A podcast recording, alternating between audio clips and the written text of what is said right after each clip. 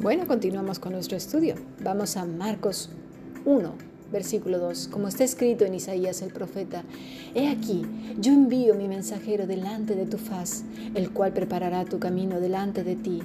Voz que clama en el desierto, preparad el camino del Señor, enderezad sus sendas. El mensaje es el mismo, el mismo de antaño. Realmente, Juan inicia el camino del discípulo. Ese camino tuyo y mío que no acabará sino hasta el día de Jesucristo. Es el mensaje para el religioso, es el mensaje para el impío, es el mensaje para el que se está enfriando, es el mensaje para el tibio, es el mensaje para el que se enorgullece de sus conocimientos, el que se confía en él mismo. Es el mismo mensaje. Y no inicia con palabras suaves y tiernas, inicia de manera contundente en contra del pecado y del pecador. Juan 1 dice, yo soy la voz de uno que clama en el desierto, enderezad el camino del Señor, como dijo el profeta Isaías. Mateo 3:7, vamos, al ver él que muchos de los fariseos y de los saduceos venían a su bautismo, les decía, generación de víboras, ¿quién nos enseñó a huir de la ira venidera? Haced pues frutos dignos de arrepentimiento. Y no penséis dentro de vosotros mismos, Abraham tenemos por padre, porque yo os digo que Dios puede levantar hijos a Abraham aún de estas piedras. Hmm. Y ya también el hacha está puesta a la raíz de los árboles, por tanto, todo árbol que no da buen fruto es cortado y echado en el fuego. Fijémonos bien en el fruto. Juan es claro, no se anda por las ramas, y enseguida dice que son una generación de víboras. Sabía que sus preguntas no venían con una intención piadosa, intentando discernir, sino más bien maliciosa. La palabra que usa es genema, nacidos, generación, prole, fruto. ¿Fruto de qué? Bueno, la palabra es edgina es víbora. Y todos sabemos que cuando alguien le dice a otro, eres una víbora, pues no es muy agradable, ¿verdad? Aunque hay gente que ahora le encanta ser víbora. Pero realmente lo que se está refiriendo Juan con esta palabra edgina es gente malvada, bestia, fiera, refiriéndose prácticamente a las cuestiones infernales. Enseguida, Juan les hace la siguiente pregunta y nos la hace también hoy a todos nosotros, porque está en la escritura y la escritura es para todos nosotros. ¿Quién nos enseñó? ¿Quién os enseñó a huir de la ira venidera? La palabra para enseñar es hupodeiknumi, que quiere decir instruir, indicar, enseñar. Que ya dice, ¿quién les instruyó? ¿Quién les indicó?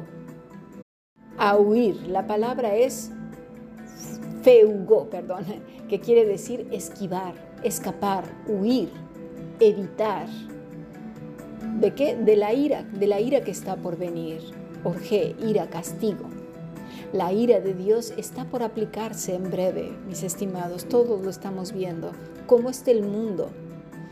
Hemos visto también hace muy poco tiempo, ¿verdad? Ya lo vimos en la mañana con nuestro estudio Guterres, el director de la ONU, eh, dice la Tierra está en alerta roja. Los científicos, la comunidad científica, 100 minutos, 100 segundos, perdón, 100 segundos para el fin del mundo. Y seguimos pensando que es conspiranoias cuando lo están diciendo ya gente que está en la cabeza del mundo, son líderes mundiales pero seguimos con los ojos cerrados. Yo no sé qué pensamos. La predicación de Juan era, reconduce tu camino. Desde lo profundo de tu corazón, recondúcelo, arrepiéntete.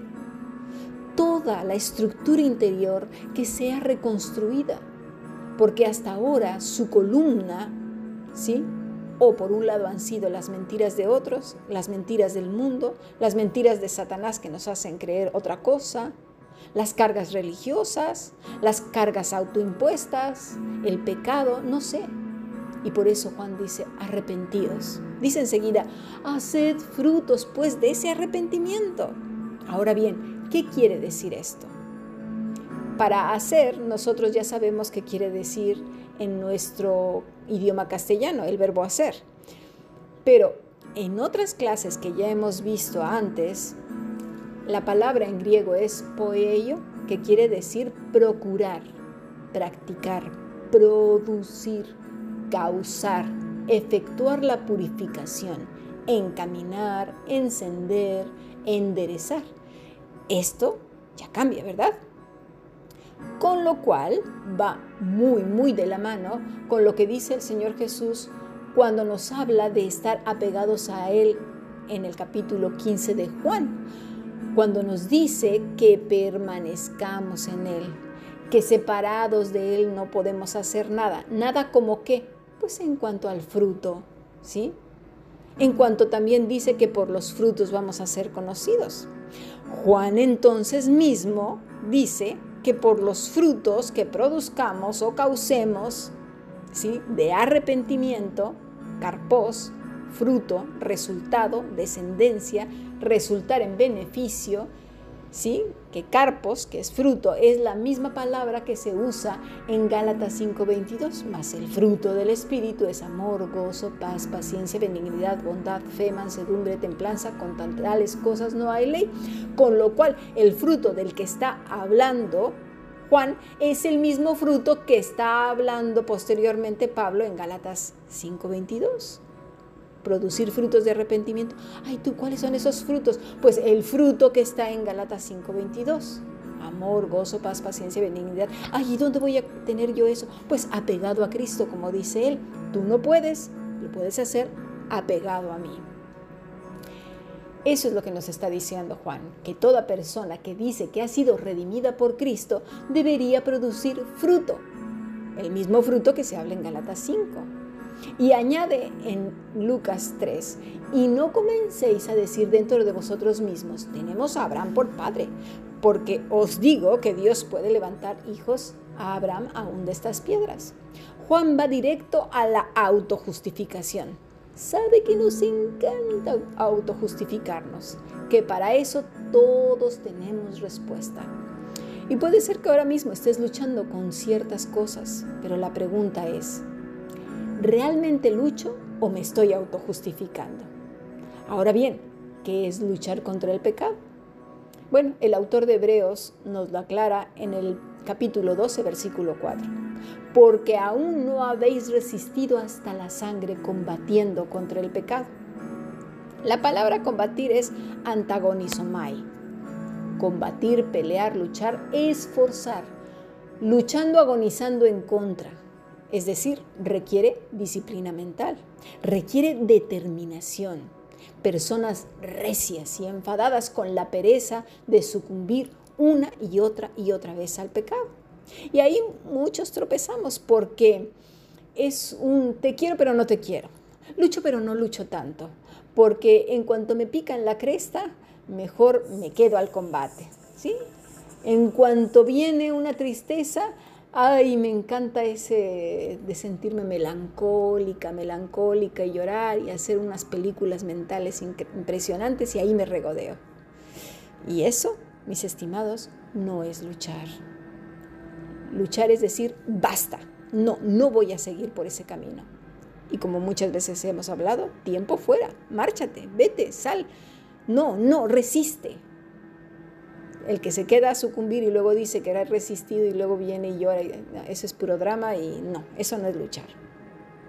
¿Por qué? Porque luego vamos a alguien que nos consuele y nos diga, ay no, pobrecito, pobrecita, tienes razón. Eso más bien lo dice Juan a, a estas personas hipócritas. Somos laxos, flojos, de poco carácter. ¿Sí? Porque para pelear con otros sí que sacamos las uñas y dientes, pero para huir del pecado no. El tiempo de entregar cuentas viene pronto. Y lo digo por ti y por mí. La vida no la tenemos comprada, ni es nuestra, ni la podemos retener. Ya más de una vez he contado ese día en que tuve muerte clínica. De verdad, no fui capaz de siquiera pensar en aferrarme a mi cuerpo. Mi espíritu simplemente salió. No, no hay manera. No puedes. Vi todo desde lejos sin poder controlar absolutamente nada. Y mira, eso de que te llevas ya lo comido, bailado y bebido, tampoco es cierto. Ni siquiera piensas en esas cosas. Pasas inmediatamente a un plano diferente, inexplicable, en donde todo lo terreno, incluso los afectos, desaparecen. Y sabes que eres tú, pero estás en otra situación donde no controlas absolutamente nada.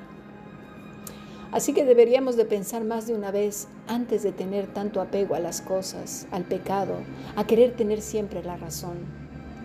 Más cuidado a la hora de aceptarlo todo como cierto y no contrastarlo con las escrituras. No contrastarlo con nuestro corazón pecaminoso, no, no, no, con la escritura, porque el corazón siempre busca lo suyo. La predicación de Juan es la misma de antaño, que es la de Dios mismo. Segundo libro de Crónicas 7:14.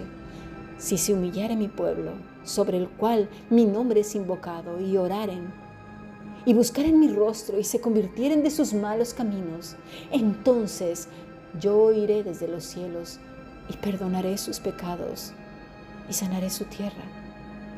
Y eso es para su pueblo, para su casa, para los suyos, para ti y para mí, para buscarle de todo nuestro corazón y vivir aferrados a Cristo, produciendo mucho fruto.